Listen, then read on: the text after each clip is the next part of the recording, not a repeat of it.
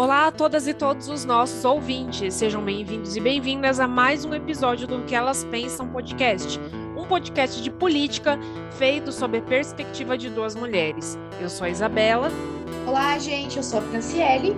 E os nossos episódios são sempre divididos em três blocos. No primeiro deles, a gente fala de Londrina. Vamos falar do ataque da sede do PSOL, do Dia da Mulher, do Brasil Profundo, a redescoberta de quem somos, evento conservador que teve ontem aqui em Londrina ao aumento do preço da gasolina, vamos falar da Comissão de Transportes Públicos da Câmara e de um dentista da, prefe da Prefeitura que conseguiu ficar 19 anos com atestados médicos afastados.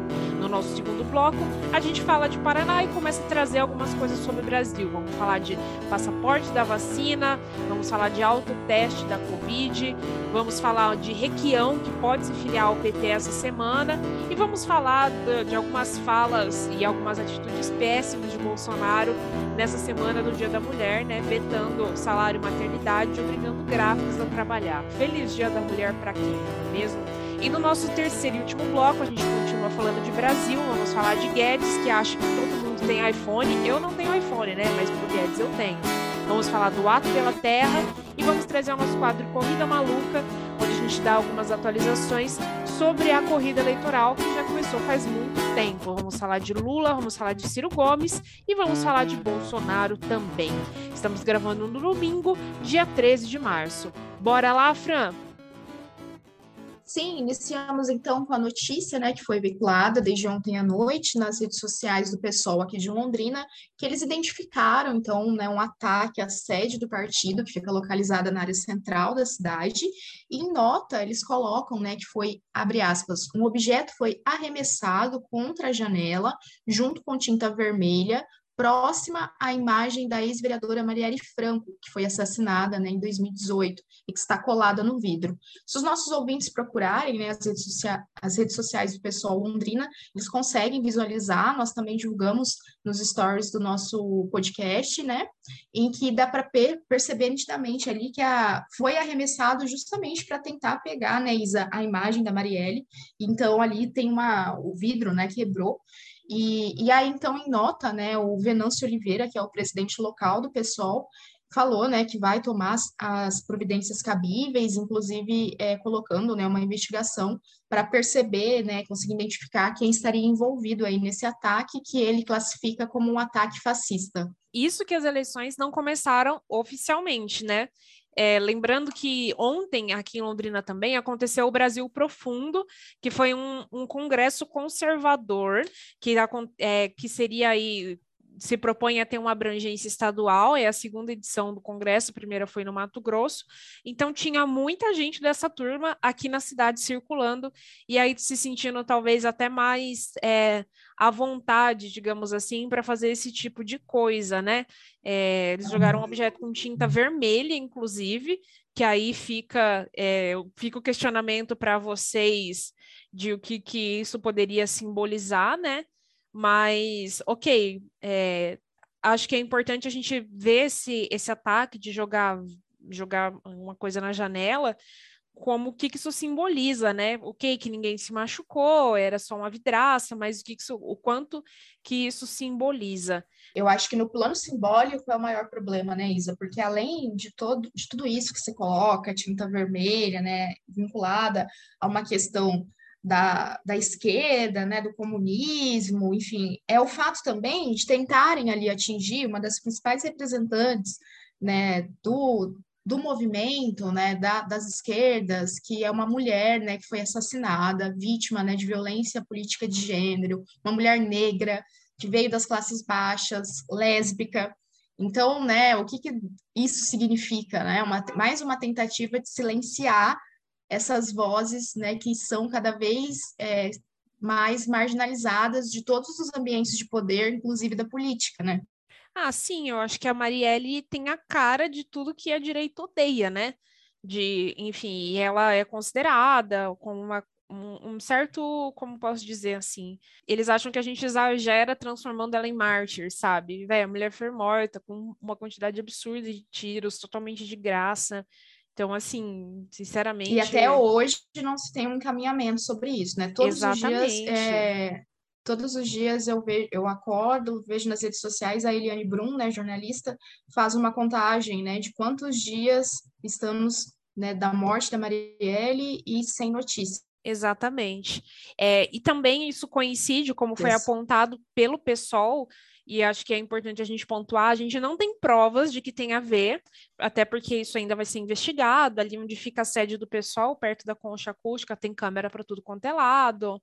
A gente não tem nenhuma prova concreta, até porque a situação toda vai ser investigada. Ali perto da, da sede do pessoal, que, é, fica do lado da concha acústica, tem câmera para tudo quanto é lado. Então, acho que a autoria dessa, desse ato logo vai ser descoberta. Mas no, nesse mesmo dia, ontem, aconteceu um congresso conservador aqui em Londrina, um congresso chamado Brasil Profundo, a redescoberta do que somos. Esse evento foi organizado pelo Felipe Barros pelo gabinete do Felipe Barros, né, que é deputado federal aqui pelo Paraná, e também pela, por, por movimentos de direita, direita Londrina, é, é conservador, tem um grupo conservadores Londrina, direita Paraná, é, um evento aí que tentou que, que tenta assim construir um, um capital político para viabilizar a candidatura dele como governador de estado. E aí várias figuras é, conservadoras famosas vieram aqui, tipo Ana Campa Campagnolo, acho que é Campagnolo que fala certo, né? É, Campagnolo, que é aquela... né? Campagnolo, enfim, só Deus sabe, né? Só Deus, eu não sei, né? deixa, deixa, quieto. É aquela deputada do Rio de, do, de Santa Catarina que tem as deputada estadual que tem aquela coisa do de livros contra o feminismo. O Eduardo Bolsonaro veio aí, o próprio 02, Nicolas Ferreira, que é um vereador de Belo Horizonte, super bem votado. É, veio aí também o Gilberto Catani, que é do Mato Grosso. Veio também a, a Carla Zambelli, veio falar. Uh, e, eu, e outras... O Adriles. Adriles Jorge, Jorge né? veio falar. É, quem mais? Daniel Silveira apareceu no evento também.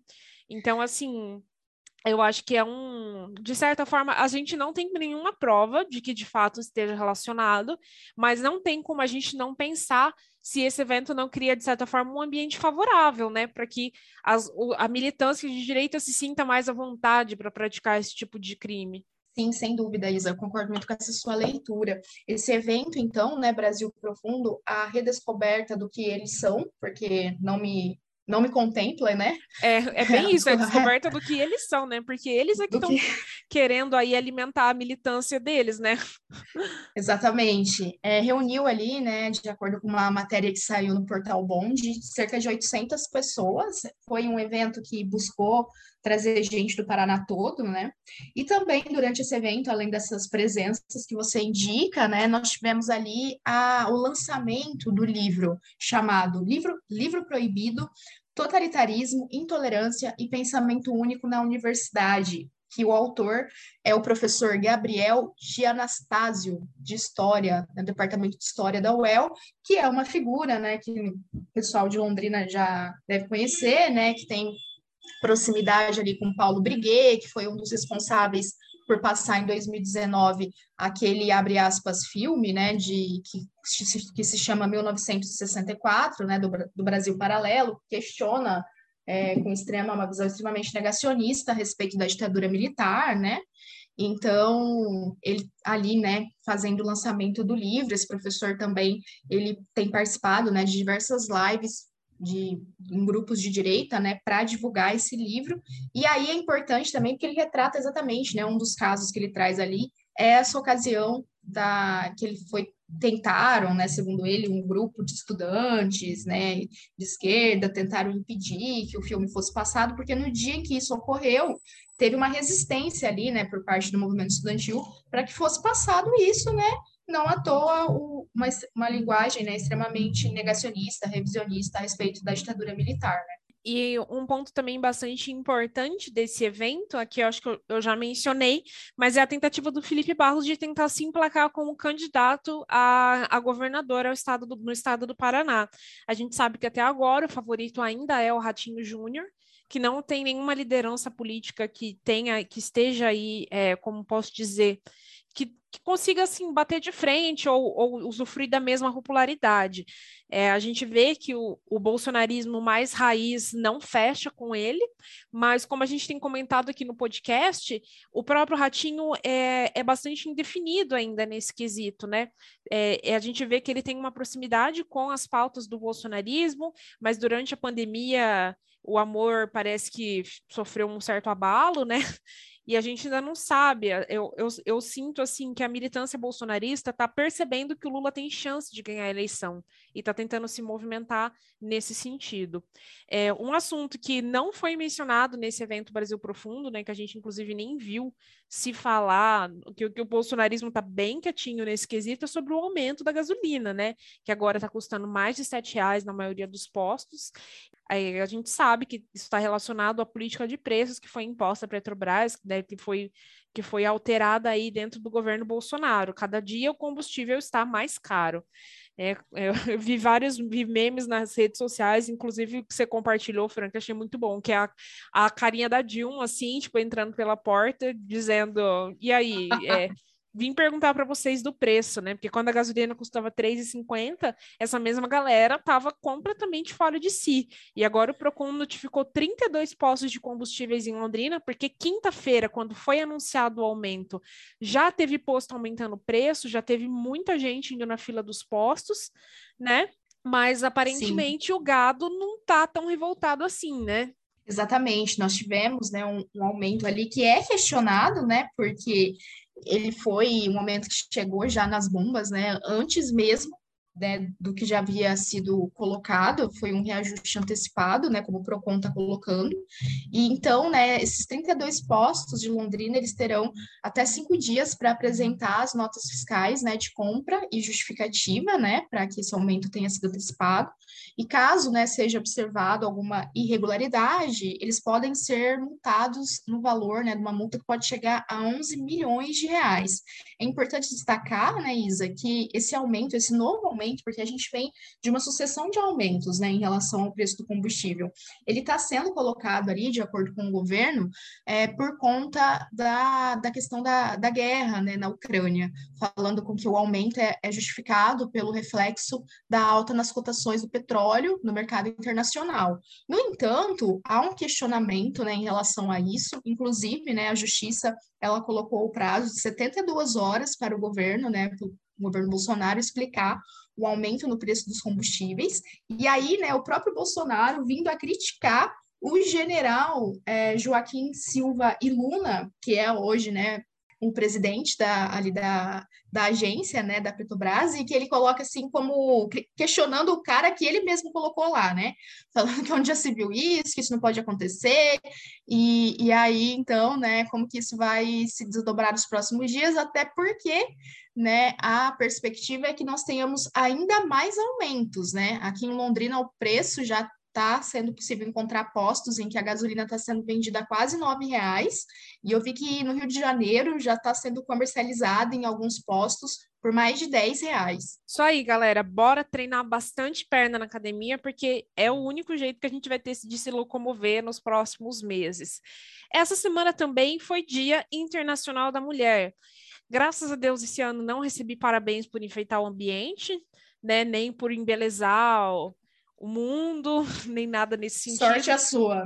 Ganhei alguns parabéns, ganhei um creme vegano, né?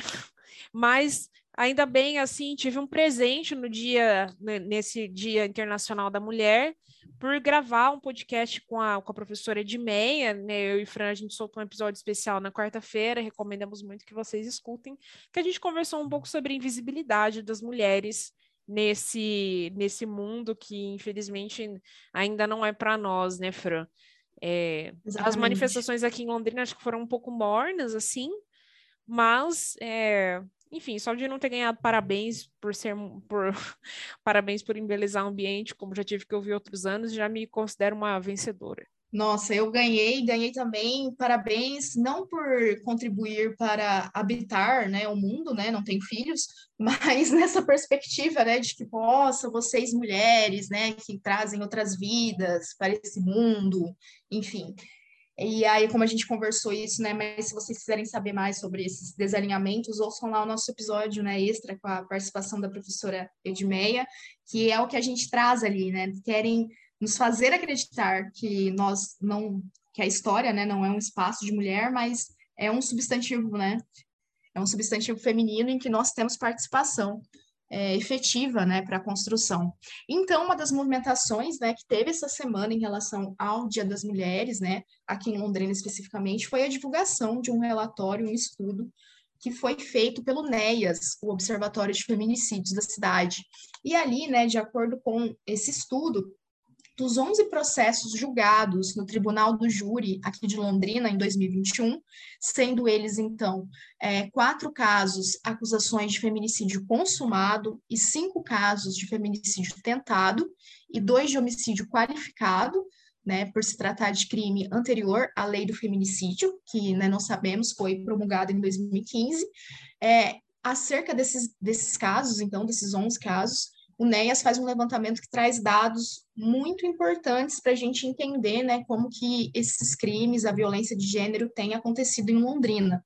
Nós destacamos aqui alguns deles, também é, colocamos ao longo da semana no nosso Instagram, nós fizemos né, postagens ali trazendo esses dados. Entre eles, né, nós gostaríamos de destacar que dos 11 casos que foram é, julgados, então, a recorrência de mulheres, desses 11 casos, oito, ou seja, 70%, tiveram como motivação colocada a decisão da mulher em finalizar, em colocar fim ao relacionamento.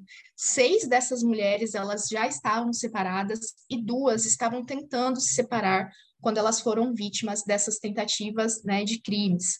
Além disso, também a idade delas, né, o NEAS identificou que essas mulheres elas variam entre 21 e 53 anos. Uma outra constatação desse, desse estudo também é de que dessas 11 mulheres, apenas três contavam com medida protetiva quando o crime aconteceu, quando esses crimes aconteceram. E destacam, né, inclusive, o caso da Sandra Mara Curti, que nós trouxemos aqui no nosso podcast, né, Isa, em que ela havia requerido essa medida, né, de essa medida protetiva. No entanto, ela teve o seu pedido indeferido e ela acabou sendo morta é, alguns dias depois. Essa semana também, depois que a gente teve paralisação, greve no, no transporte coletivo, a comissão especial de transportes públicos da Câmara de Londrina, que é formada pela Mara Boca Aberta do PROS, Jéssica do PP e Giovanni Matos do PSC, foi na madrugada da quarta-feira vistoriar os ônibus na garagem da Transportes Coletivos Grande Londrina. Eles encontraram alguns ônibus que ainda tinham sido atingidos pelo incêndio é, e viram que 66 ônibus dos 226 da frota já estouraram os 10 anos de uso permitido, né, em 2021, e por isso isso deveriam ser trocados. Sim, e ali de, desses 66 ônibus que estão com essa validade né, cedida, é, 11 deles foram atingidos pelo incêndio que teve na garagem da, da empresa, né, da Grande Londrina, no último novembro. Então, assim, não estão todos em circulação, mas temos ainda aí né, um número significativo de ônibus que estão correndo né, pelas ruas de Londrina sem ter essa validade, essa certificação garantida. E isso é muito sério, né? Porque é, pensemos na, no perigo né, de exposição em relação às pessoas, aos trabalhadores, né, tanto do transporte público quanto os outros trabalhadores né, que fazem uso. Então, é muito importante que haja uma resposta rápida né, frente a esse caso. Miga, qual foi o maior tempo que você já conseguiu ficar de atestado? Que você que já conseguiu, não, né? Vamos melhorar. Você já precisou ficar de atestado. Amiga, olha, eu acho que foi uma semana quando eu tive um problema no joelho, assim cinco dias, né? Porque foram dias úteis, então cinco dias. Teve um dentista da prefeitura de Londrina que ficou 19 anos emendando uma licença médica na outra. Lembrando aí que, pela legislação, você pode ficar, é, quando você fica mais de 15 dias, é o INSS que tem que arcar com o, com o teu salário, né, com o seu pagamento, e depois, se a pessoa fica mais de dois anos parado, o certo é que ela, que seja avaliada a possibilidade dela se aposentar, talvez por invalidez, né? Enfim, esse dentista aqui de Londrina, é, conseguiu, é, ele se chama Douglas D'Artagnan Torres Amorim. Ele foi afastado em 2003 por problemas no ombro que impediam ele de exercer a função de dentista. É, no entanto, ele também é advogado, né? Tinha que ser. Abriu duas empresas nesse período e ficou 19 anos recebendo da prefeitura do INSS por afastamento aí por causa dessa doença incapacitante. É brincadeira, né? Surreal, né, Isa? E assim, é bem isso que você pontua, né? Porque ele não contestando nessa questão da validade do atestado e tal, mas nesse tempo ele fazendo outras atividades, né, enquanto estava de atestado. De acordo ali, né, não foi colocado pela prefeitura qual era o valor do salário recebido, né, por esse dentista.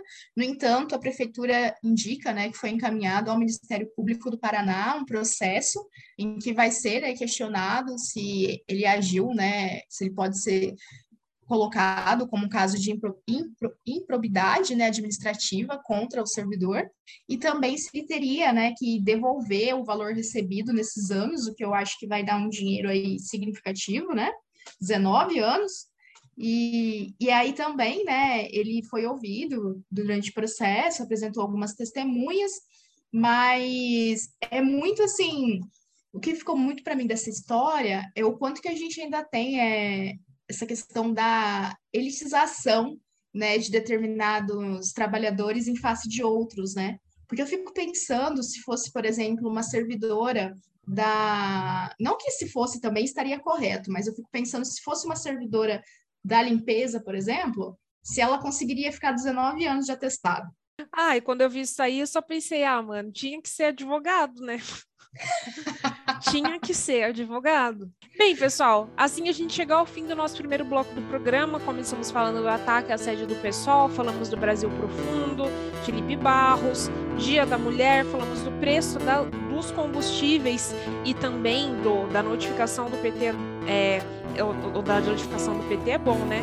Falamos também da notificação que o PROCON fez para os vários donos de postos da vistoria da Comissão dos Transportes Públicos e terminamos falando aí desse dentista de Londrina que conseguiu ficar aí, né, quase que 20 anos de atestado. E agora a gente começa o nosso segundo bloco do programa falando sobre passaporte da vacina.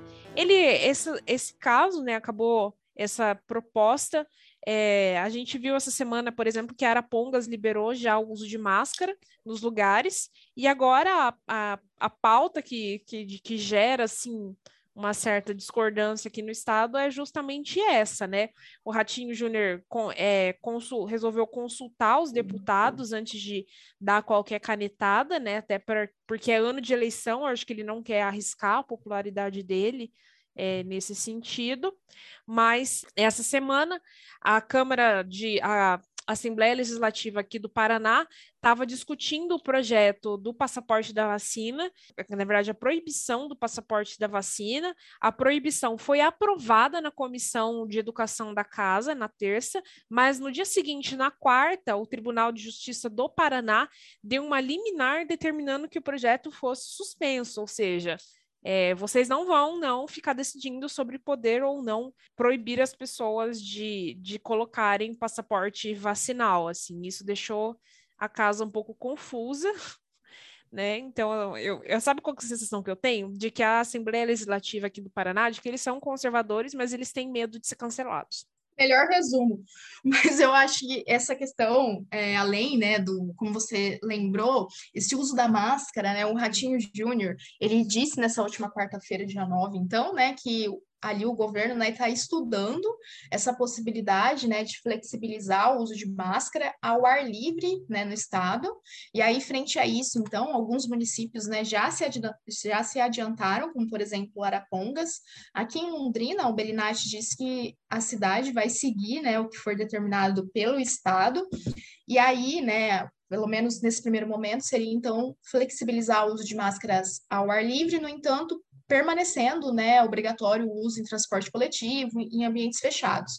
Eu vi essa semana uma, uma entrevista com um dos médicos ali, sanitaristas né, da Anvisa, que muito crítico nessa né, questão de tirar o uso de máscaras, porque né, ainda se tem a, a, possibilidade de aumento de casos, inclusive é, reflexo né, do carnaval, isso é algo que tem né, surtido muita preocupação em relação a como que isso vai se dar nos próximos dias. Então, que não seria o momento ainda, até porque também a gente ainda tem é, uma quantidade significativa de crianças que não foram vacinadas, nós também temos uma quantidade de pessoas que não têm buscado né, as demais doses para completar, completar o ciclo vacinal. Então, né, essa medida de tirar máscaras tem sido muito criticada, né, pelos especialistas. Então, assim, eu ainda fico, fico e ficarei sempre, né, do lado da ciência. Então, eu acho que ainda, né, não é momento, mas vamos ver como que isso vai se direcionar, né, no, nas próximas semanas. É, o, número de contágio diminuiu bastante. Eu acho que quando começar a liberar máscara em espaço aberto, acho que vai virar uma festa, assim, sabe? Porque as, Vai, vai ter uma fiscalização? Não sei. Eu acho que assim, lugar de trabalho, ônibus, beleza, né? Tem como fiscalizar, mas eu acho que em outros lugares, tipo, é, salão, restaurante, sabe? Que já são lugares Sim. que as pessoas têm tirado a máscara, eu acho que vai virar festa. Mas vamos ver, acho que a gente vai ter que ver como é que isso vai, que, como que isso vai rolar, né? Se vai de fato aumentar o número de casos, que ainda tem gente morrendo de Covid. Essa semana Sim. também começou a vender aqui em Londrina os autotestes para Covid. Não sei, assim, eu sei, eu, eu confesso para você que acho isso aí meio complicado, porque eu fiz teste já de Covid, você fez também, né, Fran? Acho que a Sim. maioria das pessoas que ouve a gente, acho que quase todo mundo já fez algum teste de Covid. Bem, você tem que enfiar aquele cotonete na sua alma. Você consegue fazer isso sozinha? Eu não consigo. Também não eu ia passar ali no cantinho do nariz, aí ia dar tudo negativo. aí você não ia pegar o Covid nunca, né? Exatamente, Isa. Nossa, é, eu fiz mais de um e assim, não consegui me adequar ainda, porque acho péssimo.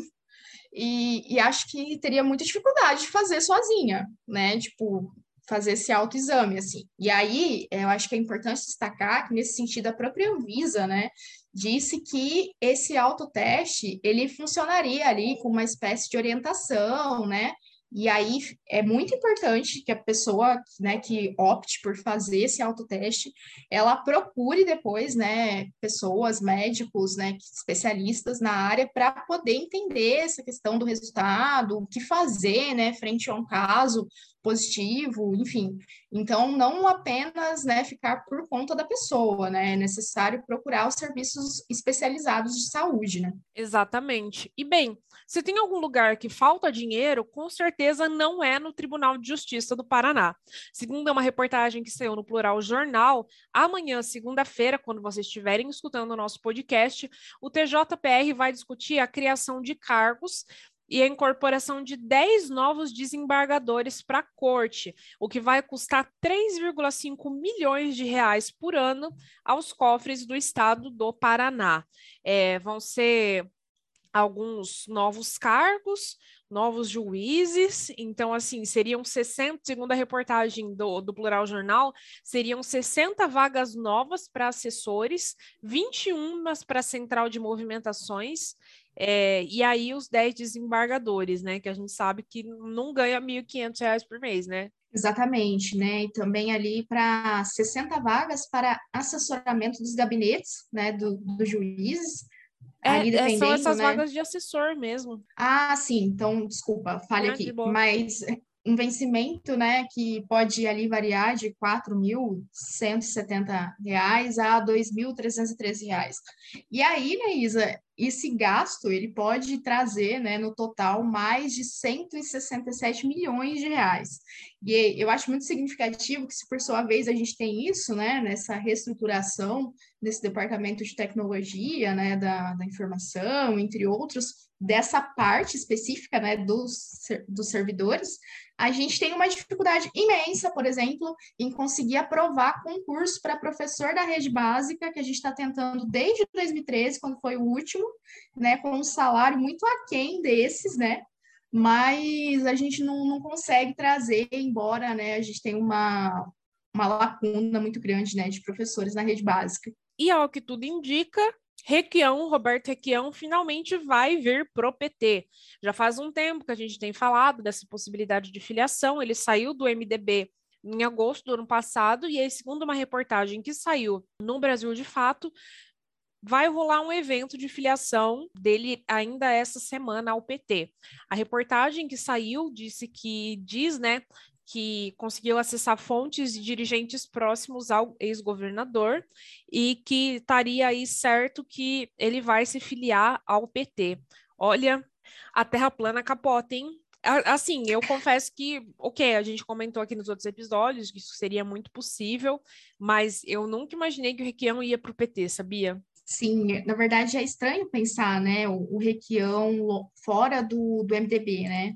Mas, então, ao que tudo indica, né, essa filiação na próxima semana, e aí também ainda não se foi é, apontado ali qual seria o vice, mas de acordo com fala do Requião, né, dessas pessoas próximas, colocaria que ele estaria procurando alguém é, com um perfil porreta, com identidade ideológica e, e programática, né, para ajudar nessas articulações é, políticas da candidatura. Eu, eu particularmente acho, Isa, tentando fazer assim uma leitura de conjuntura, que frente aos nomes ali que vão se desenhando para tentar é, o governo no Paraná, eu acho que o que tem chances de fazer oposição ao Ratinho é o Requião. Dos outros nomes ali, eu, não acho que tenha chance assim de realmente se constituir enquanto uma oposição que venha trazer algum perigo, sabe? Então, eu também acho. Acho que nem mesmo o próprio Felipe Barros tem força. Mas o Requião, a, não, apesar assim, ele não. não, ele não está muito forte nas pesquisas, mas eu também acho que ele tem chance. Vamos falar um pouco de pauta nacional? Aras Vamos falou lá, então. no, num evento do Conselho Nacional do Ministério Público no Dia da Mulher que as mulheres têm o prazer de escolher a cor das unhas e também o sapato que vão calçar. Eu não entendi, assim, será que isso daqui foi uma, uma declaração de inveja, assim? Tipo, ai, ah, também queria poder fazer isso? Ou se ele realmente não tinha nada melhor para dizer? Enfim, eu vou ler, vou ler as aspas inteiras dele para vocês terem o prazer de ouvir esse momento. Ou melhor, vamos ouvir o próprio Aras falando?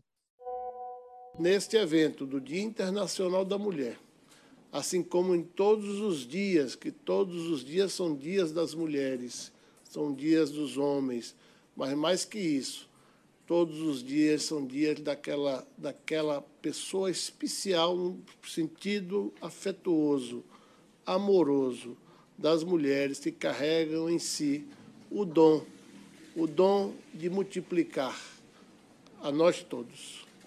Este dia é um dia de homenagem à mãe, é um dia de homenagem às filhas, é um dia de homenagem à mulher a mulher no seu sentido mais profundo, da sua individualidade, da sua intimidade.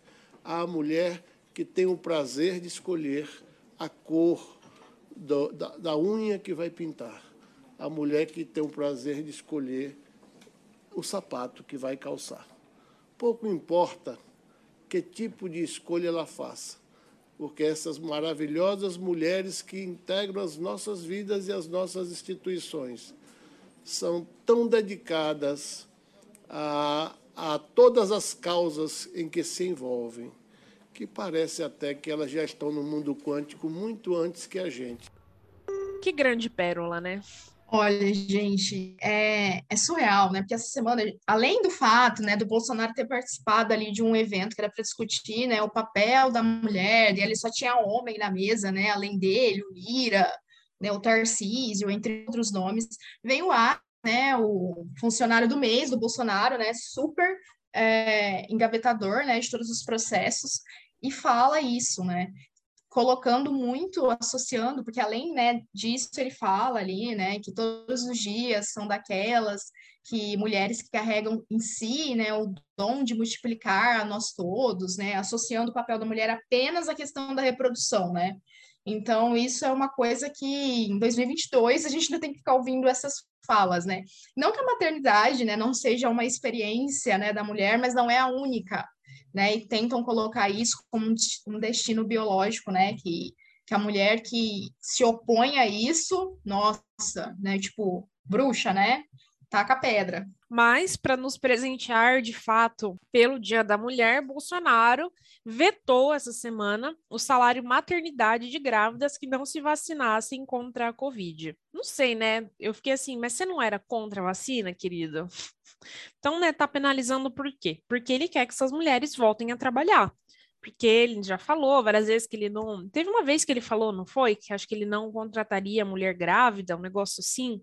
Não contrataria mulher porque engravida, né? Sim. E aí, elas, essas mulheres, por não terem o, o salário maternidade, têm que voltar a trabalhar da mesma forma. Que dizer.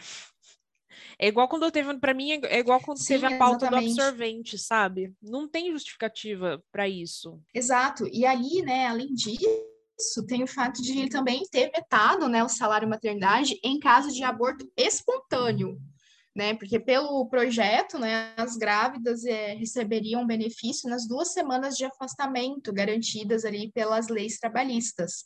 Então, o que a gente percebe, eu acho que essa fala do Aras e mais essa medida misógina do Bolsonaro, é, ambas demonstram muito o papel como a mulher, né, é qual papel é colocado para a mulher a partir da perspectiva desse governo. Mas, por sua vez, a gente não pode esquecer que, desde lá de 2018, em frente ao ele não e tudo mais, as mulheres elas têm sido um, do, um dos principais grupos de resistência ao bolsonarismo. Então, assim, eu acho que as fraquejadas elas tendem a dar resposta na urna, né? Então, é, eu acho que todas essas falas, né, extremamente violentas, elas vão ter essa resposta nas próximas eleições. Olha, é tudo que eu espero. Assim a gente encerra o nosso segundo bloco do programa. Começamos falando de passaporte vacinal, autoteste da Covid, a crise que não chega no Tribunal de Justiça, requião no PT e essas, com milhares de aspas, homenagens e presentes do governo Bolsonaro ao Dia das Mulheres. E a gente começa o nosso terceiro bloco com a Paulo Guedice.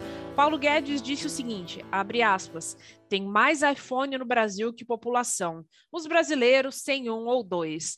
Aparentemente eu tenho um iPhone e não sei, né? Pois é, Neis, essa fala do Paulo Guedes, que fala ali, né, que o nosso presidente, bom, não é meu, né, mas que o presidente dele tem um, já tem, né, um, é um presidente digital e que o Brasil faz parte do maior mercado digital do mundo, né, entre outras pérolas. Mas aí a gente gostaria de relembrar aqui algumas questões, né? Essa questão da exclusão digital, ela é muito presente ainda no Brasil. A gente tem uma pesquisa que foi feita ali, né, que aponta pelo a pesquisa TIC Domicílios em 2018, que ali já demonstrava que no país 42% dos lares não possuíam né, computadores. Se a gente olhar isso, então, para isso no ambiente urbano, se nós olharmos para o espaço rural, esse número cai para 18%. E, além disso, é importante lembrar também que no início da pandemia, o Bolsonaro ele vetou um projeto que garantia internet grátis para alunos e professores da rede básica de educação. Esse serviço ele foi chegar um ano depois que a pandemia tinha começado. E ali, além dessa questão né, de se ter o equipamento para o acesso, ter o computador ou o telefone, uma, da, uma das grandes dificuldades é a qualidade dessa conexão, né? Que muitas vezes os alunos, professores e as pessoas como um todo não dispõem de aparelhos com qualidade de acesso. Às vezes a pessoa até tem o um aparelho, mas não tem com qualidade de acesso, não tem dados móveis, né? Para conseguir acessar. Então, assim, mais uma vez, o Paulo Guedes demonstrando que ele não conhece o Brasil, né? Em que ele é o ministro da Economia e que tem né, cuja renda, a, a desigualdade econômica e todas as violências que vêm junto com isso têm trazido cada vez mais dificuldade para as pessoas conseguirem comprar um quilo de feijão, né? que dirá um iPhone. Então, é isso que escandaliza na fala, é justamente isso que escandaliza na fala do Guedes, né?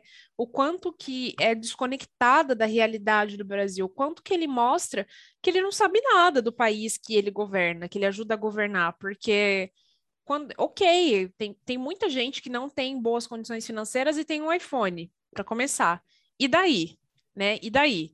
Pobre não pode ter TV, pode, pobre não pode ter nada de bom, né? Para começar. Exatamente.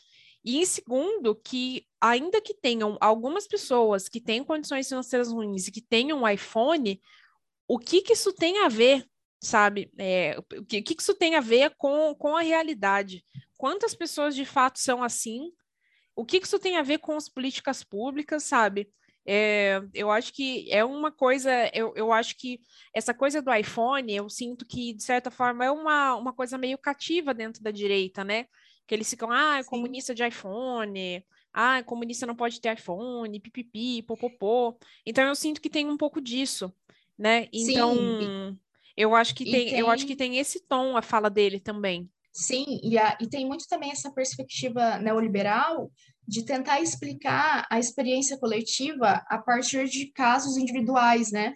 Uhum. E aí que não não condiz com a realidade, né? Porque a gente tem que olhar todas as, as dificuldades, desigualdades que atravessam o cotidiano dessas pessoas, né?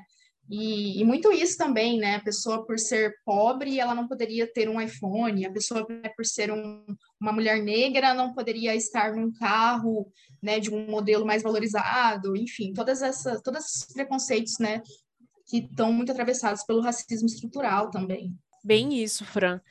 Quando você joga no Google Ato pela Terra 2022, você não acha nada sabe? Tem, na verdade, assim, tem uma matéria do Correio Brasiliense, mas não tem nada do G1, não tem nada da Folha, não tem nada nesse sentido. Agora, quando você joga no Google é, que o Lira aprova urgência de PL, de mineração, aí tem algumas outras reportagens, abre primeiro aí numa página do Ninja.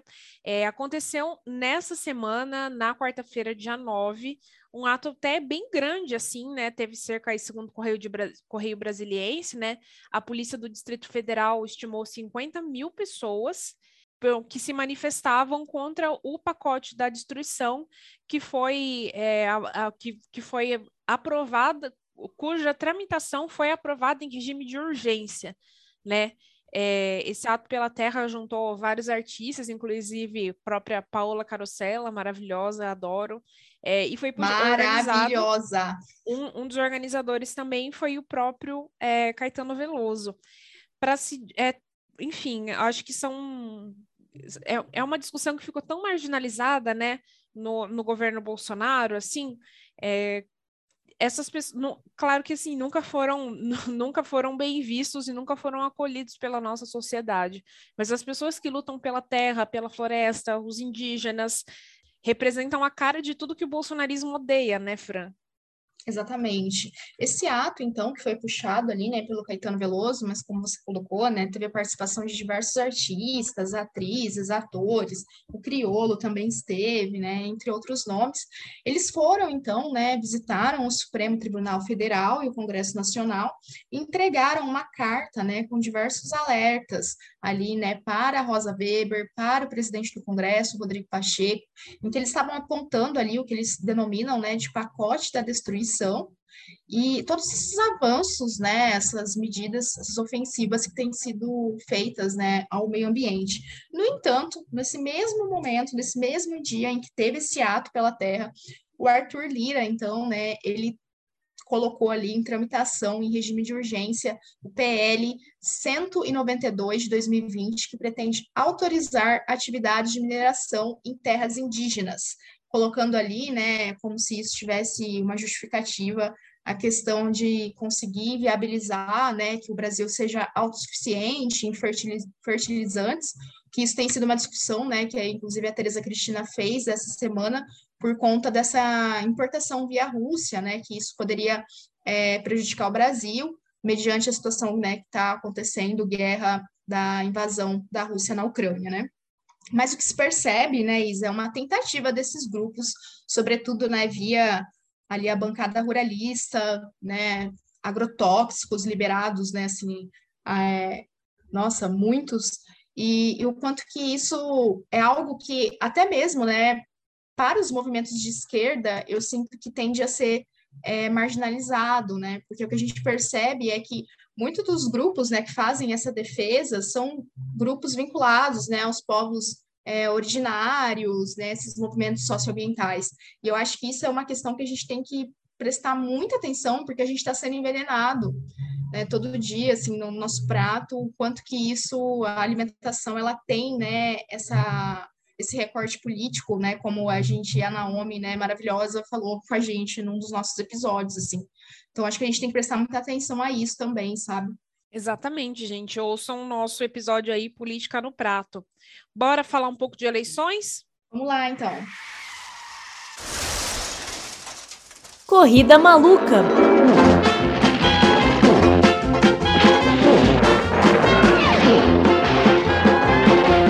final da tarde do sábado, dia 12, a rede aprovou a federação partidária com o PSOL. Lembrando aí que a federação partidária, ela pode durar, ela vai, ela deve durar quatro anos no mínimo, que é aí o tempo da, de toda a, todo o mandato, né? É, essa federação foi, foi aprovada por unanimidade é, contando aí com os votos do Randolfo Rodrigues, da Marina Silva, da Heloísa Helena e também até é, do Túlio Gadelha, né, que agora vai disputar as eleições como candidato da rede e não do PDT. É, na reportagem que saiu pelo G1, essa federação vai apoiar a candidatura do Lula é, é, com aí, deixando aí a militância livre para quem quiser apoiar o Ciro Gomes, que deve ser o caminho escolhido pela Marina Silva, segundo a reportagem do G1. Ou seja, não sabemos ainda se eles vão ter uma candidatura presidencial própria. Sim, e falando de Ciro, né, ontem ocorreu por diversas cidades, né, mais de 33 cidades aqui do país, um ato que foi chamado né, por apoiadores da candidatura do Ciro Gomes.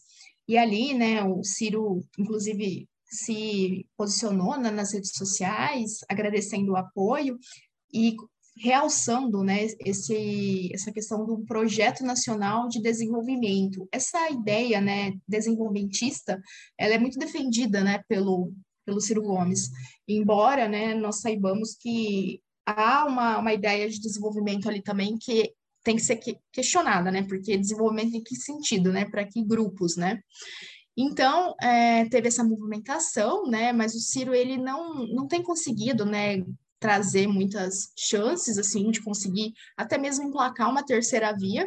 Uma, por exemplo, né? Nós trouxemos aqui uma pesquisa que foi realizada pelo Poder Data, entre os dias 27 de fevereiro e 1 de março, ele aparecia ali, né, com 7% das intenções de voto, o Bolsonaro estaria ali né, em segundo lugar com 32%, né, e o Lula em primeiro lugar com 40%. Então a gente percebe uma diferença muito grande, né? Mas essa semana também, em relação ao Ciro, nós tivemos ali, né, o presidente do, do PDT, o Carlos Lupe, falando né, que formalizou um convite para que o apresentador José Luiz da Atena se filie ao partido e seja candidato né, a vice-presidente na chapa do Ciro Gomes.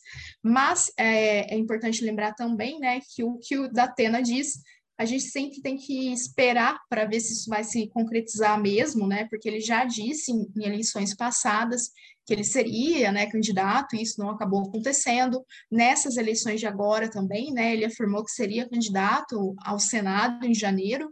No entanto, é, não se tem nada oficializado ainda por parte do Datena, né? Mas tem diversos partidos ali, né, tentando trazê-lo, porque além do PDT do Ciro, também tem né, acenos do Republicanos, do PSDB, então os partidos vendo Datena como uma figura né, que poderia acrescentar suas legendas. Né? Bom, para a gente também não esquecer de quem que o Ciro é, né? Acho que teve nas eleições de presidenciais de 2018, ele conseguiu passar essa imagem do cara sensato, cara progressista, que manja de economia, centrado, mas o que a gente viu depois, né, das eleições foi uma série de falas assim péssimas, posicionamentos retrógrados. Só ladeira abaixo, né? Só ladeira abaixo, assim.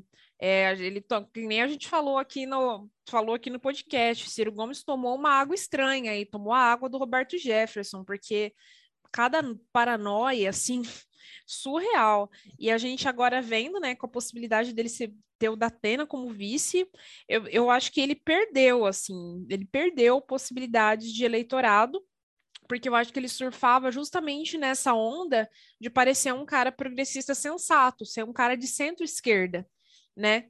Então, Sim. assim, acho que ele acabou, enfim, peidou na farofa, hein? Mais paciência.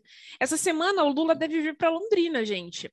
É, saiu uma, uma reportagem no Tem Londrina falando que ele viria aqui a Londrina, é, aproveitando né, que ele vai passar no Paraná para participar da, da filiação do Requião. Vamos ver, semana que vem, no próximo episódio, a gente fala se isso de fato tudo aconteceu, né?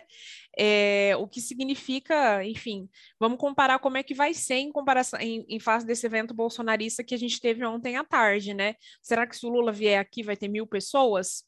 Ou mais. Pois é.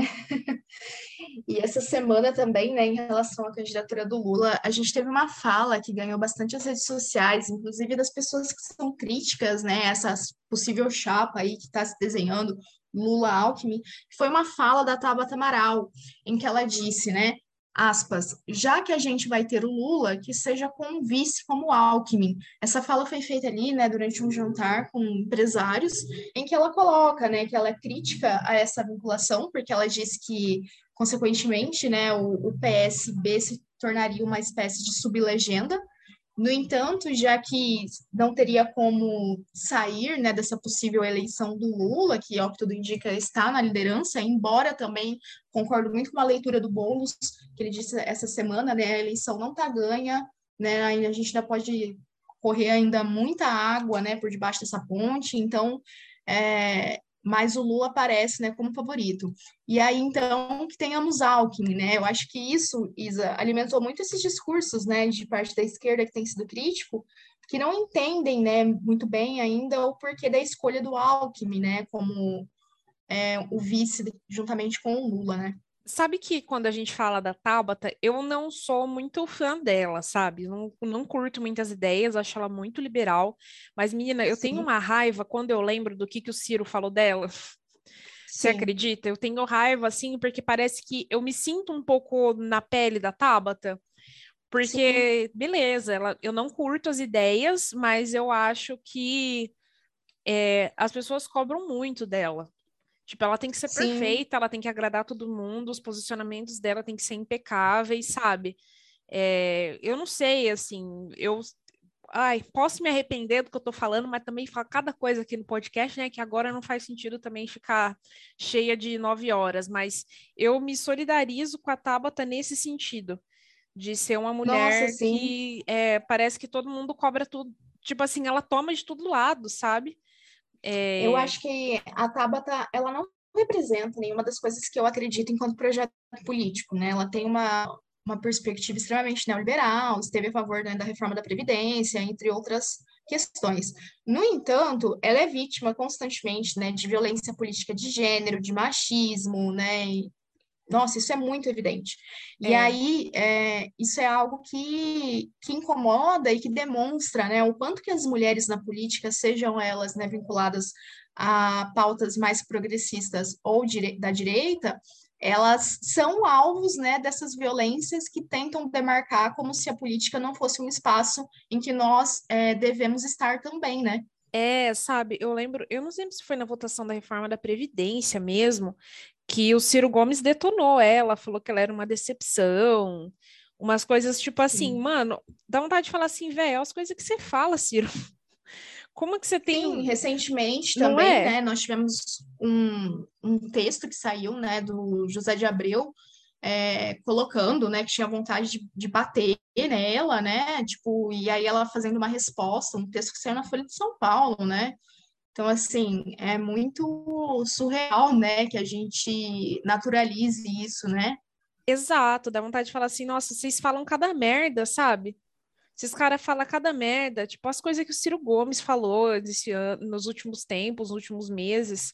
Mas quando é a mulher que fala, quando é a Tabata que fala, nossa senhora, sabe? Tipo, Exatamente. sei lá, eu sinto muito que rola dois pesos e duas medidas e eu fico toda vez que fala, a gente fala da Tabata, me, dá, me sobe essa raiva, sabe? E aí também, bem, Bolsonaro, defi, Bolsonaro definiu o general Braga Neto como seu vice quando fez o anúncio da candidatura da Tereza Cristina ao Senado. Ao que parece, Tereza Cristina aí, que se apresentou algumas semanas como pré-candidata pelo MDB, é, mostrou que o MDB de meio, de não tem nada, né? Continua bem ao lado do bolsonarismo. Também. Sim, a Teresa Cristina, ela vinha sendo cotada ali, né, como um dos nomes para ser vice do Bolsonaro, né, atual é, ministra da Agricultura. Até mesmo porque ela representa ali, né, embora seja uma mulher, ela representa esse setor né, do agronegócio, né, do latifúndio e tudo mais, dessas pautas mais vinculadas né, a esses setores de direita. Mas o fato né, de se ter uma mulher como vice, né, o Bolsonaro ter uma mulher como vice, é, traria um verniz ali, né, para essa misoginia, que como nós falamos aqui, dois exemplos, né, de pautas anteriores dele, né, vetando, por exemplo, o salário maternidade para mulheres grávidas, né, o Aras que fala, né, essa questão de que as mulheres, né, que elas possam escolher esmalte, sapato, enfim, todo esse projeto, né, extremamente machista que representa o bolsonarismo. Mas, é, nessa semana, então, quando ele coloca ali, né, que a Teresa Cristina será um nome que vai concorrer ao Senado, tira aí essa expectativa de que ela viria, né, a ser uma vice dele, né, nas próximas eleições. E aí, então, por sua vez, coloca, né, endossa essa, essa perspectiva de que o Braga Neto, né, o que tudo indica pelas últimas movimentações, será o vice, então, do Bolsonaro nas próximas eleições. Isso, inclusive, foi ratificado, né, pela uma fala do Mourão, que reforçou ali, né, que de fato o candidato a vice vai ser o Braga Neto. Eu acho, Isa, que é uma tentativa do Bolsonaro de tentar colocar de que ele não está descolado dessa questão dos militares, que ainda é um dos grupos que tentam. É, ele que tenta se colar. Ele, né? E que, além disso, ele tenta é, se colar a eles para tentar trazer esse véu né, de moralidade, que ele tenta é, surfar. Porque se a gente for olhar para os números, por exemplo, da economia, do desemprego, né, ele não tem o que apresentar. Então, é, o que tudo indica, ele vai tentar trazer essa questão da ideologia, assim, né, muito presente, muito marcada. E se ele tem um general como vice, né, mais uma vez, ele tenta trazer isso, né, de que, olha, estou ao lado dos conservadores, né, do, dos bons costumes, né. Eu acho que tá caindo a ficha dele de que ele pode perder essa eleição para o Lula. E aí a gente pode esperar que ele vai lutar com tudo que ele puder, né, vai para os públicos que são cativos dele, para suas bases ideológicas, que querendo ou não, por pior que Bolsonaro seja, ele sabe fazer isso muito bem, né, Fran? Tanto que com Sim, tudo que aconteceu, dúvida. né, ele não caiu. Ele sabe muito bem dialogar com esse público dele. Sim, a gente percebe que ele ainda, né, apesar de tudo, tem um apoio significativo desses grupos, né, girando ali em quase em torno de 30%, né, que não não arredam o pé desse apoio, né, esses não. bolsonaristas raiz, assim, né? Aham, uhum, bem isso. Bem, vamos para o nosso quadro de indicações? O que elas indicam? Vamos lá, o que, que você vai indicar essa semana? Ai, menina, eu acho que eu não tenho nada para indicar essa semana. eu acho que foi uma semana que eu trabalhei tanto, que, tipo, foi tão corrida, foi de tanta coisa. Eu não sei se tem alguma coisa para indicar, assim. Vou indicar que vocês leiam o livro do Gianastasio. Se alguém leu o livro do Gianastasio, do que fala da universidade, me conta que tem, porque eu quase comprei para ler, mas eu porque eu queria saber, né? Mas aí eu fiquei assim, ah, mano, vou dar dinheiro para isso daí, né? Se alguém conseguir um PDF ou quiser ler e me contar o que tem, eu tô aberta. Desculpa, sou ridícula.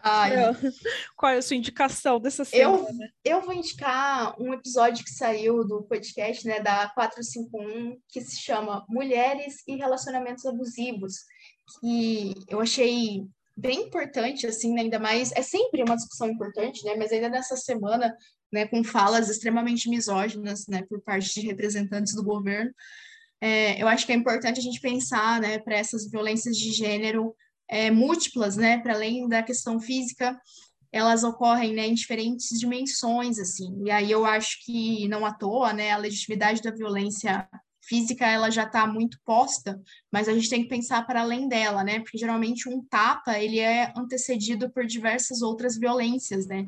Então fica a sugestão para que vocês usem. Bem, pessoal, assim a gente chega ao fim de mais um episódio do nosso podcast. Muito obrigada a todas e todos os ouvintes que nos escutaram. Críticas, sugestões, desabafos e xingamentos estamos à disposição de vocês. Gente, muito obrigada a todas e todos e até a próxima semana. Tchau! Esse episódio foi produzido por mim, Isabela Alonso e pela Franciele Rodrigues. A música de abertura é Comida, dos Titãs. A voz da vinheta Corrida Maluca é da Leiliane Pesqueira. Por sua vez, a voz da vinheta do quadro Que Elas Indicam é da Márcia Nime Buzalato e a música é Amarelo do Emicida. A nossa arte foi feita pelo Leonardo Pedroso.